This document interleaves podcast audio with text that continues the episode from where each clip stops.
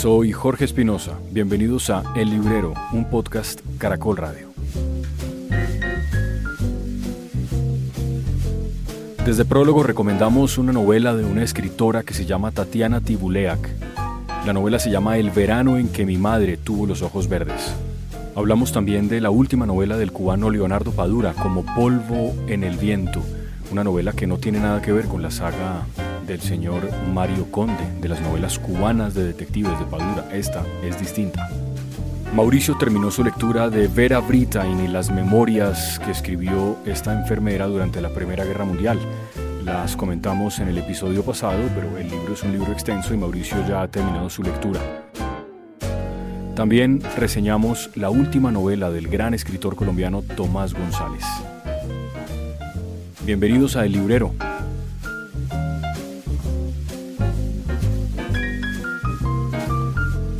la mesa de novedades de prólogo hay un libro del que hablamos hace un par de episodios, pero solamente como un libro que había llegado a la mesa de novedades. Nosotros, ni Mauricio ni yo lo hemos leído.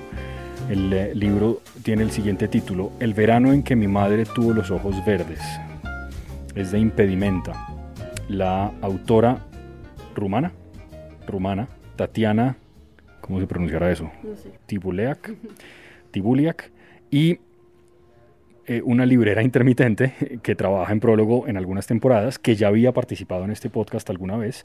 Justamente ahora que llegué lo comentó con Mauricio y le preguntó si no lo había leído.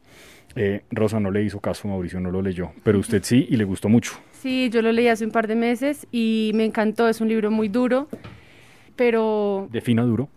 Digamos es, es una, es una mirada a la maternidad muy poco idílica Ajá. y también es una mirada sobre las relaciones familiares que están llenas de odio y de rencor, pero también en esa honestidad puede surgir como un perdón mucho más profundo que a veces esas relaciones tan, tan exentas, digamos, como de violencia. Esta es la historia de, de un joven pintor, él la narra en retrospectiva, muchos años luego, que odia a su madre y él es, pues es, es un joven con un montón de problemas psiquiátricos y su madre lo obliga a ir a pasar su último verano, porque ella está enferma, lo obliga a pasar su último verano con él en un pueblo en Francia.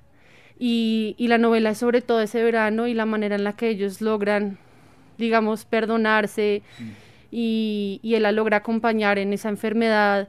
Y toda la novela también es, él, él va pensando sobre los ojos verdes de, de su madre, él dice que lo era lo único bueno que tenía su madre y que de hecho estaban desperdiciados en ella, pero luego aprendiendo a amar esos ojos termina también amándola a ella y, y logrando, pues sí, tener un verano que, que definió por completo lo que él fue después como persona y como pintor también. Mm, Ahora, no sé por qué, yo no, pues no lo he leído, pero leí una cosa parecida hace poco, que creo que de hecho con Mauricio no hemos comentado acá, y que creo que fue una recomendación de Mauricio, pero ya tampoco estoy seguro, de la escritora judía neoyorquina Vivian Gornick, que tiene Ah, también un libro sobre la mamá. ¿Es algo parecido? Como, pues, hombre, no en la manera de narrar, pero porque lo de Gornick son capítulos muy cortos en un libro corto, este, Sí. por lo que entendí, es parecido, pero es un poco lo mismo. Sí, pues ese también justo me lo leí este año, se llama Apegos Feroces. Eso es Apegos Feroces, sí. Sí, también es buenísimo. Es, es, es distinto porque esa es una especie de autobiografía Sí, sí, de, de ella. Esto sí es pues, De una novela. Pero digamos que sí tiene que ver en, en el sentido en que ambas son miradas descarnadas de las relaciones entre madre e hija, en el caso de Gornick, y aquí madre e hijo. Y lo interesante de ese libro, Apegos Feroces, es que es no solo sobre ella y su madre, realmente sobre mucho más. Es sobre ella creciendo como en, ese, en esa comunidad judía en Nueva York y sobre no lograr salirse de la tradición que le impone su madre. Sin embargo, querer siempre ser mucho más que eso también es como una especie de odio a la feminidad de su propia madre y Sí, a sí. su a su debilidad, como a su como a su eterno dependencia a los hombres. Sí. Entonces sí, igual son líneas, son líneas muy parecidas y hoy en día, hoy en día se está escribiendo mucho sobre ese tema. Sí. Sí, yo no, no sé, no sé, es como literatura de diván, eso es como irrespetuoso, pero sí es un poco como literatura desde el psicoanálisis, ¿no? En el caso de Gornick eso es clarísimo, creo que ya incluso habla de eso, de los psiquiatras, ¿no? Y claro, la mamá en ese libro termina en cama durante no sé cuántos meses porque el esposo, yo no me acuerdo, se muere o no, no, los dejan, sino que se muere, ¿no? Sí, sí, se, muere. Tiene un hermanito ella también, ¿no? Que anda por ahí. Al principio del libro tal vez lo mencionan. Ya no me acuerdo, pero sí, pero sí el esposo se muere y, y la mamá, exacto, queda, pues sí, queda postrada casi que el resto de la vida. Y ella, ella le, le, le da como que le repugna eso, como la madre utiliza su dolor para manipularlos a ellos y para asegurarse de que siempre estén cerca, sí. como el amor también como una especie de manipulación. Sí, Entonces es muy interesante. Eh, señor Mauricio, ¿cómo le va? No le ha hecho caso a Rosa, me parece muy mal. Sí, pero yo no sé por qué. Pero, sí, y además se lo estaba contando que se lo regalaron y no lo recibió. Eso es cierto. pero no, no, no lo he logrado incluir en mi lista de lecturas. No, pero ni siquiera con lo que acaba de contar eh, Rosa. Hago, yo siempre le hago caso a Rosita para todo. Le hice caso en este. A ver, espere. Rosa, gracias. Pero no se me vaya, Rosita, porque te voy a preguntar. Ah, uy, bueno, ese lo mencionamos. Las aventuras de la China Iron. Hace dos episodios lo mencionamos. Pero tú me lo recomendaste y no lo habías acabado. Así es. Entonces cuéntame ahora cómo te fue cuando lo acabaste. Pues me pasó algo similar a ti, es que me gustó muchísimo más la, la primera parte. Solo el primer párrafo yo lo leí, yo dije, esto es una locura. y, y, la manera de escribir la naturaleza y como esa, pues sí, ese tránsito en la pampa es espectacular. La última parte sí es un poco excesivamente idílica, de pronto. Como alucinada. Es ¿no? como alucinada, ya es, sí, mm. como que pierde un poco, no sé, como el, el carácter también argentino que estaba tan presente en la primera parte. Pero pues igual es una novela muy buena. Sí, otra, ¿cómo se llama otra vez? Solo porque de pronto algún oyente no... Las aventuras de la China Iron. Las aventuras de la China, las aventuras de la China Iron. Es que esto con tapabocas es difícil hasta hablar bien. Gabriela Cabezón Cámara. Ah, bueno, entonces, entonces en efecto le hace caso casi siempre a Rosa, sí. Yo normalmente le hago caso y yo soy muy sumiso con ella. ¿Eso es verdad, Rosa? No, ¿cuáles? No, no, no, no, no. Tenemos amores y odios compartidos. Incluso cuando estamos aquí en, en, la temporada de diciembre, que Rosita siempre está aquí, sí. me toca dirigirme a ella como jefa. ¿Verdad? Claro. Y pedir permiso y esas cosas. Todo Pero, eso me toca. Jefa, voy a almorzar y puedo fumarme un cigarrillo, esas cosas del día. Sí, ya. Un cafecito, voy a salir. Sí. Me toca pedir permiso. Sí. Pobrecito, ¿no? No, qué cosa tan sufrida, de verdad. Bueno, hoy, Mauricio, teníamos varias tareas pendientes. Yo voy a confesar una cosa ante el regaño de un oyente que usted ya me contará. No he sido muy disciplinado estos días, pero en mi defensa, la elección en Estados Unidos eh, tristemente ocupó un montón de mi tiempo. Usted me preguntó que si ya había ganado Trump y yo le dije que no, hombre, que no va a ganar Trump. Y bueno, por ahora, pues no ha ganado. Y yo ya creo que no va a ganar, pero habrá que verse qué pasa de aquí al 20 de enero cuando ocurra la posesión. Pero en todo caso, Rosa hizo esta primera recomendación del verano en que mi madre tuvo los ojos verdes y ambos empezamos, el que está ahí, de su amigo cubano Leonardo Padura, como polvo en el viento. Obviamente usted ya lo terminó, yo todavía no, así que por favor sea cuidadoso, porque voy no tan adelante, como en la mitad. Pero antes de entrar en Padura, sí. Hay que acabar con Testamentos de Juventud. Ajá, usted tiene razón, lo mencionamos, empezamos, de hecho el capítulo pasado del librero se llama así, Testamentos, y pues es un libro muy extenso al que usted le faltaba todavía meterle el, el ojo en unos fragmentos no, al final. Faltaba casi la, una tercera parte del libro. ¿Y termina como empieza? ¿Así de bien? Es absolutamente maravilloso ese libro. Uh, las memorias, o como su nombre lo indica, el testamento de juventud de esta señora Vera Brittain, pues toda la segunda parte, yo creo que abordam, abordé algo de eso, es la posguerra, sí. donde ella se dedica a estudiar historia de Europa para poder entender el fenómeno de la guerra y llega a la terrible conclusión que la posguerra fue casi peor que la guerra, ¿no? De los países invasores pasan a ser invadidos, del menosprecio del enemigo, etcétera, pero voy a atender a Rosita un segundo. ah, por favor, es que Rosita compró un par de libros, claro. Sí, yo me imagino, Mauricio, mientras usted la atiende, eh, eso lo mencionamos también en la lectura de Klaus y Lucas, ¿no? Que en definitiva uno no sabía si esos pueblos invadidos iban a terminar peor de, de la invasión cuando empieza a terminar la Primera Guerra Mundial. Y pues ocurren todos esos años hasta la Segunda. Bueno, ¿ya atendió a, Rosa? Sí. No, le preguntaba que si eso es, es un poco lo mismo que ella cuenta ahí en eso de la posguerra, de esa sensación un poco incierta de esos países que estaban cercanos como al bloque soviético y tal, que terminaron como, de, esos países quiero decir la gente que vivía en esos países, no, no sus gobiernos, como pensando, ¿y qué va a ser de nuestra vida ahora que esto ha terminado? Porque llegaron los que nos iban a salvar y en resultado peores que los que se fueron. ¿No? ¿Es eso lo que cuenta? Sí, cuenta básicamente el desprecio y el maltrato de los antiguos invadidos, ahora invasores, a los invasores ahora invadidos. Claro, es que el mundo, la rapiña, ¿no? Es una cosa... Y el desprecio por la persona vencida, ¿no? Sí. Y bueno, y narra, tiene la parte que no sé si nos referimos la vez pasada, de, del trauma de, guerra que le queda a ella y, o y ya sería un trauma ya de posguerra y cómo logra superarlo, pero después de pasar muchas, muchas, muchas noches insomne, de levantarse vuelta a nada y mirarse al espejo y verse vieja y que le estaba saliendo barba, por ejemplo. No.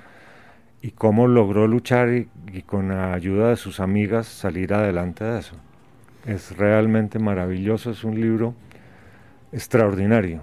No, desgraciadamente creo que trajeron muy poquitos a Colombia porque creo que ya se agotó, yo pedí y no había. Bueno, y pura curiosidad de, lector, una edición en Colombia en general, o depende del libro, pero imprimen cuántos, cuántos ejemplares para todas las librerías. De lo que imprimen en Colombia, yo no estoy muy seguro, pero yo creo que hacen, por ejemplo, la impresión que hicieron de, de un caballero en Moscú en Colombia, hicieron 500 ejemplares y ya se quedaron sin ni uno. Yo creo que un libro de Ricardo Silva, de Juan Gabriel Vázquez o de alguno de los autores colombianos, de Tomás González, deben ser primeras tiradas entre 1500 y 2000 libros. O sea que el de, el de, el de Vera Britain puede ser también de alrededor de 500, más o menos. No, no, no, porque eso es editado en España. Ah, eso es una, acuérdese que es una coedición errata natural de periférica. Sí, cómo no, cómo no.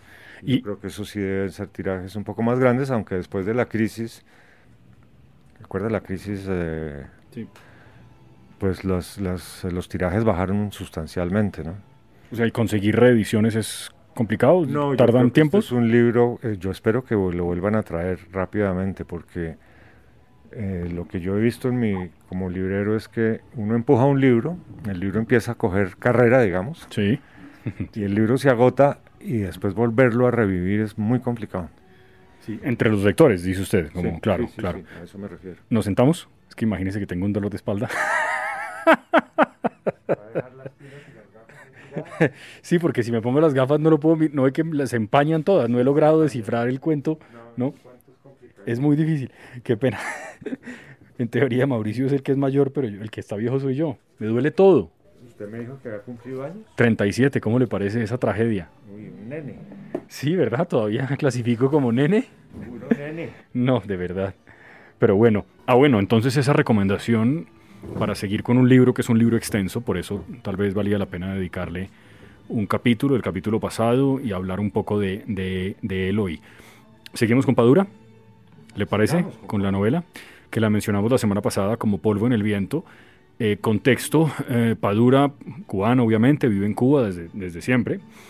Eh, tiene autorizaciones para viajar a recibir premios e ir a charlas, que no es una cosa frecuente o no lo era en la isla hasta hace algunos años. ¿Tiene pasaporte español? Tiene pasaporte español, claro. Y él, pues, es muy célebre sobre todo por sus novelas de Mario Conde, el ex policía cubano, que empiezan en el 90, cuando cae el muro, un año después, o en el 89, eh, o por ahí, y, y cada una de ellas, pues, transcurren hasta hasta estos tiempos. La última es la de la Virgen Negra, que, que estaba muy bien. Pero Padura ha escrito con gran éxito, Mauricio, usted me corregirá, otras novelas que no tienen nada que ver con eso, una sobre la muerte, del asesinato de Trotsky, el hombre que amaba a los perros, y ahora tiene, tiene una, creo que sobre la salsa y sobre la historia de, de un tipo de...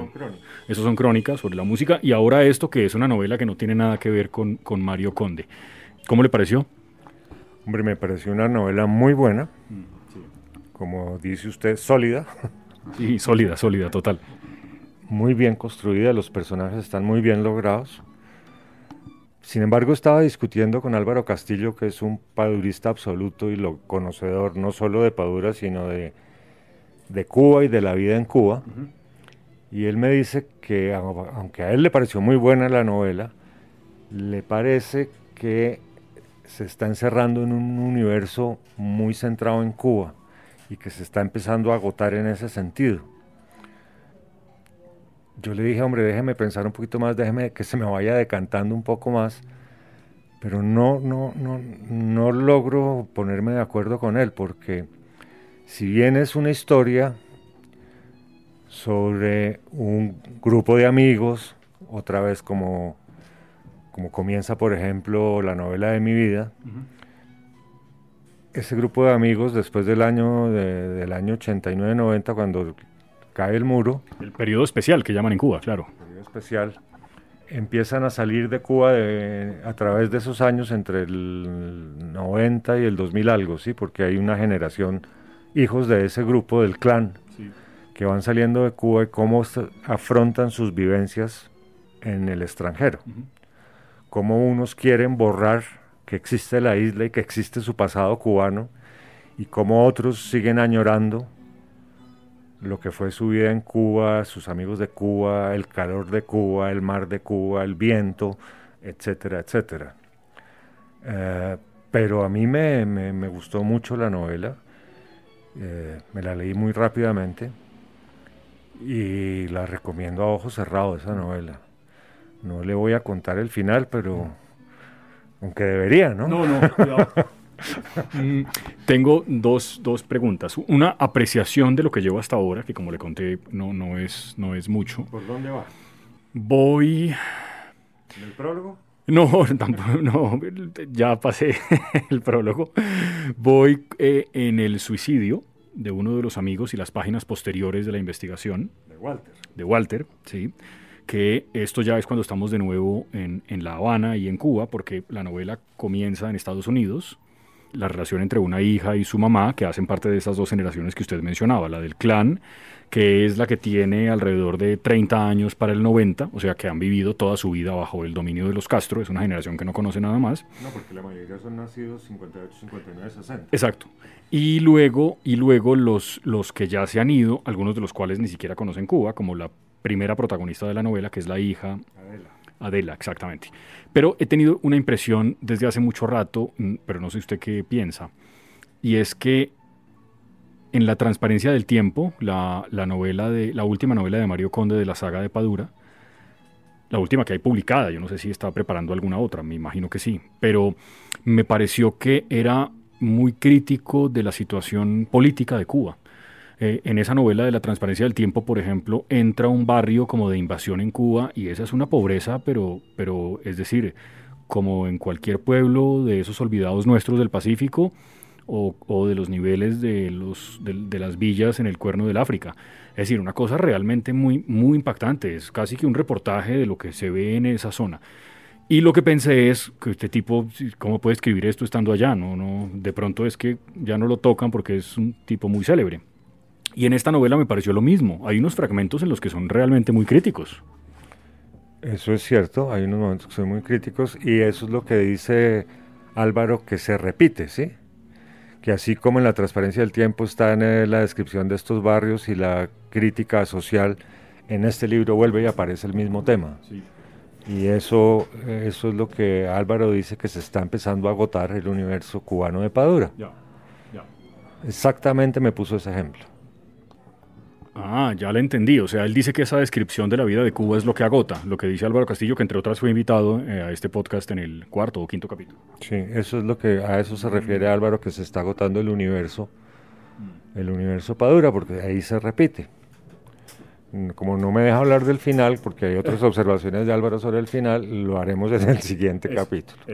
Eh, ahora, Padura, mm, pues yo no, no sé, pero me, me, me gusta mucho cómo juega como con como con los sitios en los que van pasando las historias, es decir, es muy fácil como seguir el hilo cuando salta de Nueva York a Miami, de Miami a La Habana, de La Habana a Madrid, hay como una...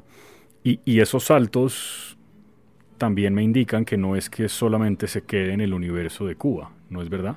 Eso es lo que yo siento, exactamente. Que sí sale y sí rompe con el universo cubano y explora nuevos mundos, además muy bien explorados, ¿no? Muy bien explorados. Sí, la descripción del barrio de Hialeah, o como se pronuncie, que es como Lire La Habana en la Florida, es muy buena, muy buena. ¿no? Y, las descripciones de Nueva York, de Barcelona, uh, Madrid, las... Eh, creo, creo, que usted no ha paseado todavía por el Parque del Retiro, ¿no? En la novela. No, creo que no, creo que no he llegado allá. Ayer traté de avanzar lo que más pude, pero, pero no me está rindiendo tanto y es verdad que es una novela que me tiene... A mí me gusta mucho Padura, no sé si me pasa lo mismo que nos pasa a los dos con Murakami. Yo no soy muy objetivo cuando se trata de él, me parece que es un escritor impresionante. Su amiga Rowling que no me deja apoyar los, los brazos. Pero entonces sí, muy recomendada. Eh, de verdad, yo creo que Padura es, es un tipo muy es un tipo muy potente y muy y muy consistente en lo que escribe. Yo no sé si tiene libros que uno pueda pasar de largo, creo que no, ¿no? Es una, obra muy sólida. Pues yo no he pasado de largo en ninguno, entonces, bueno, sí he pasado de largo en uno que es el de la salsa. Y la crónica de la salsa sí no me interesa. Pero pero no, de resto los he leído todos. Y, no sé, tengo que esperar que decante más, que tal vez tenga otra opinión o una opinión mejor formada para nuestra próxima reunión. Bueno, mm, ¿qué más después de Padura alcanzó a leer? ¿Volvió sobre algo eh, clásico o leyó alguna novedad, algo que no estaba traducido antes? No, ¿Qué ha leído? Empecé con, con la última novela de Tomás González. Ya voy un poco más allá de la mitad. Es una novela deliciosa, ¿no? Además, tiene un sentido del humor escondido a lo largo de todos los renglones que me ha hecho reír o sonreír. Eh, a veces me he sentido un poquito como, como con la historia de Horacio, en, pasajes. Obviamente este es un libro muy, muy, muy, muy Tomás González, ¿no? Con la temática de él, de la selva, del mar, como primero estaba el mar, ¿se acuerda? Esto es en el Pacífico, ah, es una historia familiar eh, que va y viene, ¿no? Va y viene, va y viene, va y viene, entonces en la medida que uno va avanzando va descubriendo por qué va y viene. Me tiene encantado, absolutamente encantado pero no, no puedo concluir aún nada porque no, no he terminado. Mm, muy, muy distinta a la última, a la del jardinero, que aquí creo que no hemos comentado, pero probablemente es su penúltima novela, y ahora que acaba de publicar esta, ¿no?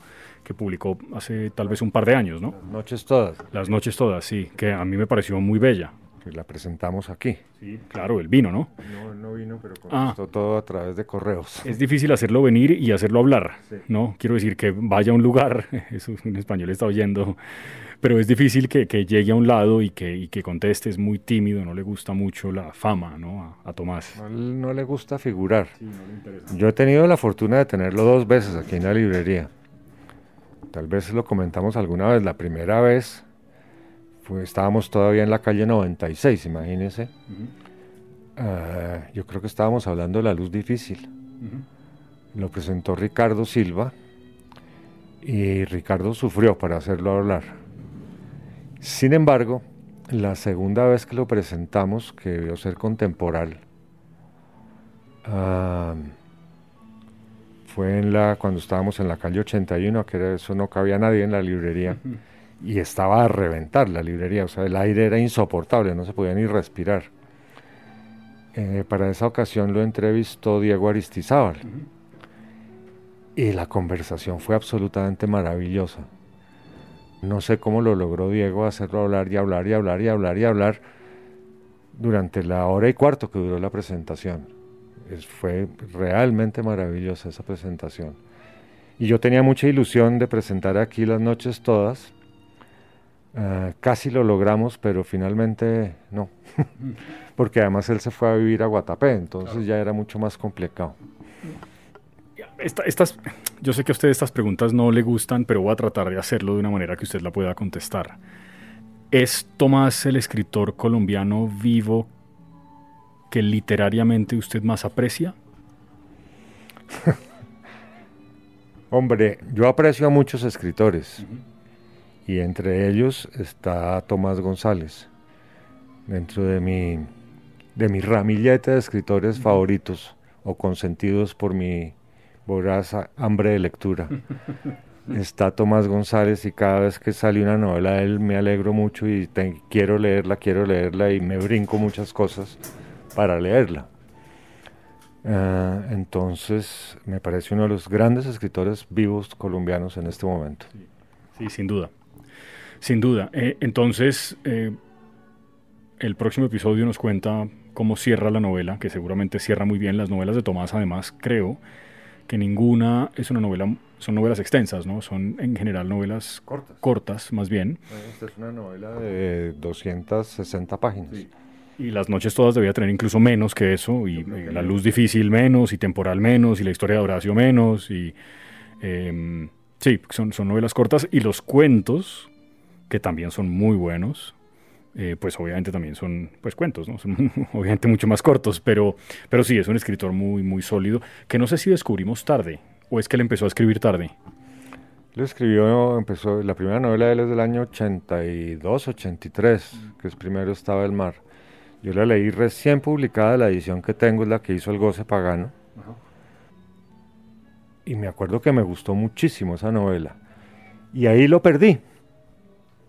Lo perdí hasta una vez que me encontré con Moisés Melo, que era el editor de Norma, cuando Norma publicaba literatura, que estaba en Nueva York, Moisés, negociando con Tomás los derechos para Norma de volver a publicar todo lo que había escrito.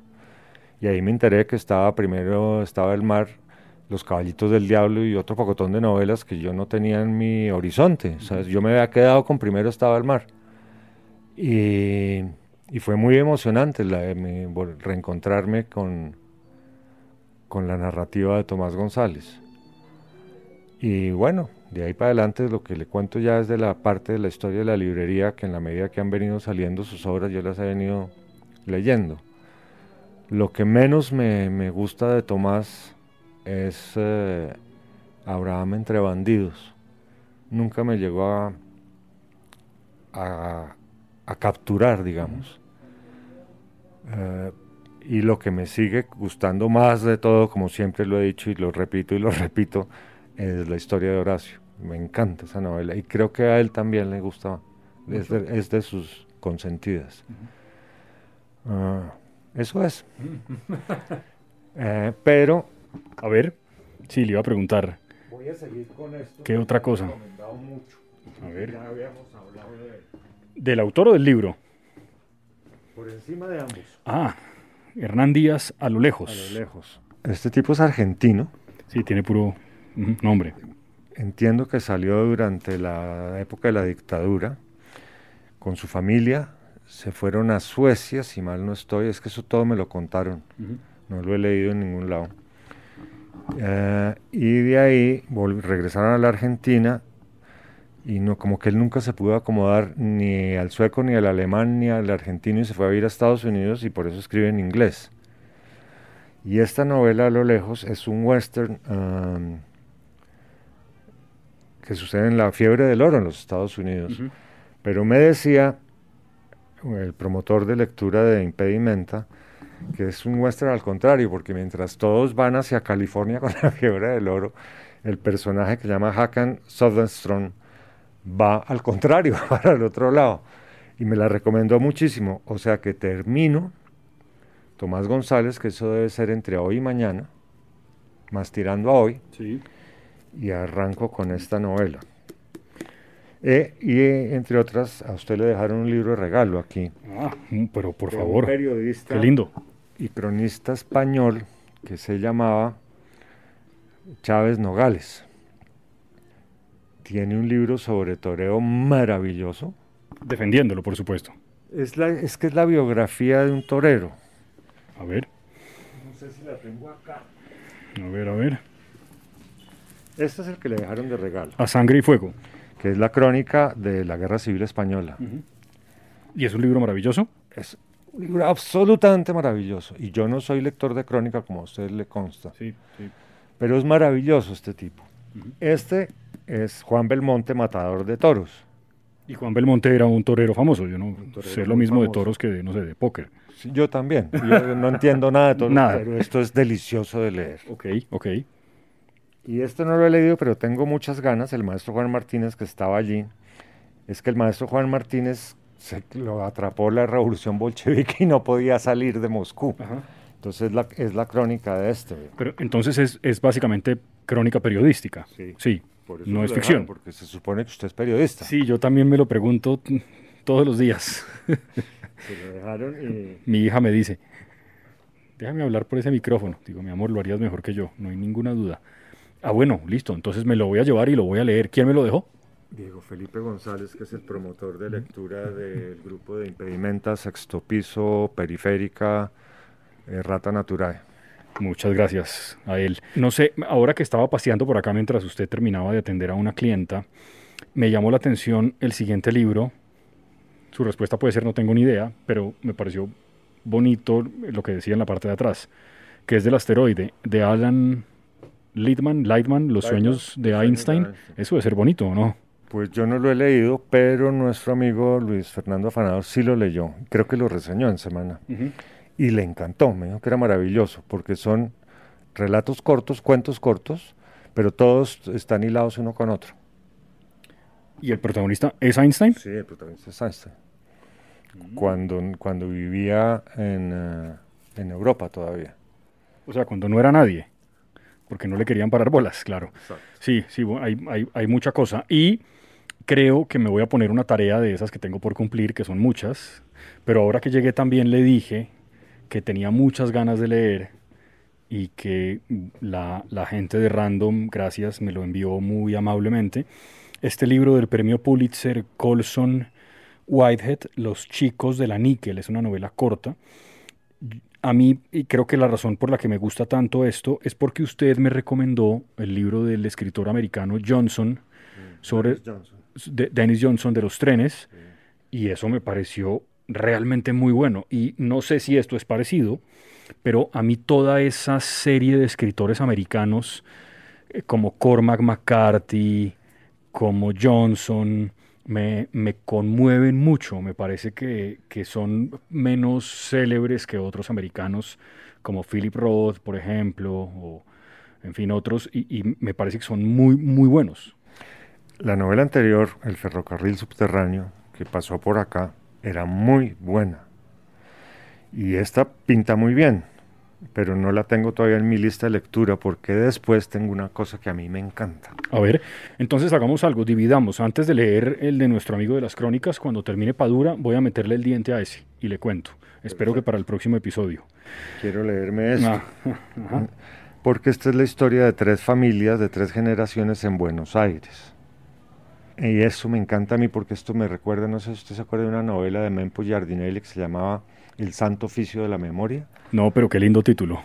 Es lo mismo, sí, los inmigrantes que salen de, de Europa, básicamente italianos, y llegan a la Argentina y empiezan a forjarse su vida, y lo- la- los periodos históricos de la Argentina, porque en el Santo Oficio de la Memoria empieza en 1870 y pico, cuando la Argentina todavía se está formando como república, Ujú.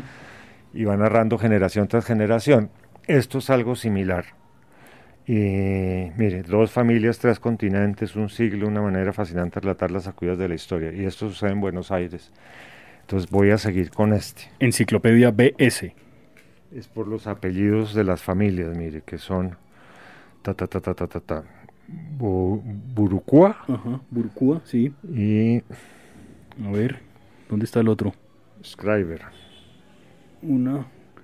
Judíos rumanos, dice ahí. Ajá. Enciclopedia BS. Tampoco es ficción, entonces, por lo que entiendo. Debe ser una historia ficcionada, sí, ¿no? como un relato ficcionado. Pues mire la foto como de la familia y, como un matrimonio. No sé, vamos a meterle el diente a Pero. ¿Usted no conoce al autor? No, nunca No. he nunca. nada de él. Bueno, muy bien. Pues Mauricio. Volvió a esto. Ah, usted lo recomendó en el, en el, en el episodio pasado, Los niños del Borgo Vecchio, que nos gustó mucho. Es una novela hermosa. Y llegó a su amigo Pérez Reverte. Me lo enviaron también, sí. Eh, línea de fuego. Ya lo tiene en su... Lo tengo. En su meta de lectura para el año 2000, ¿qué? No, pues a este ritmo, eh, cuando reelijan a Trump en el 2024. ah, ¿cómo me vio ahí? En el 2025, para no caer en imprecisiones.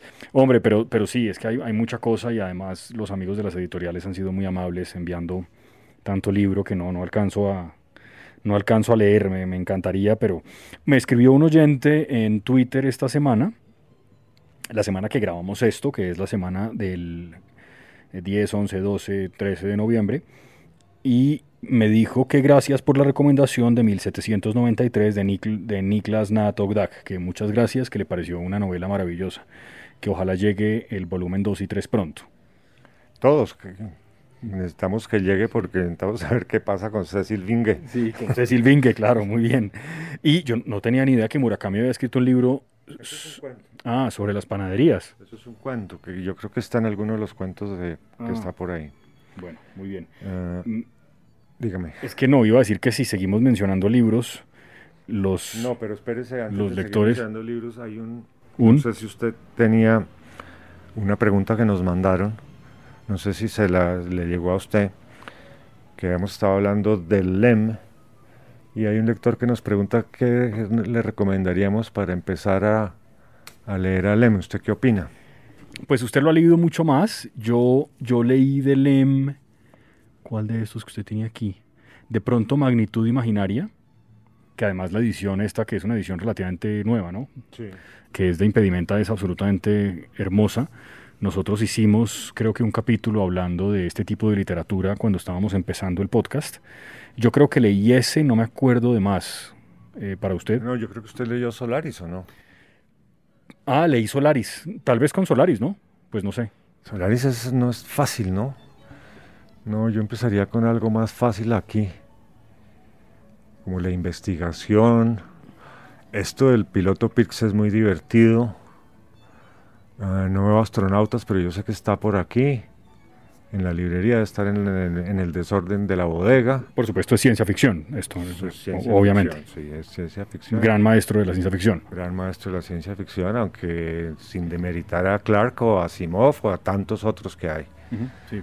Ah, ah, bueno, esa quiere decir entonces que a ese, a ese oyente decirle que vuelva, el capítulo creo que se llama así, ciencia ficción, y hacemos un recorrido por algunos de los libros que, que, pues bueno, algunos, porque obviamente es un género que tiene probablemente miles de libros publicados.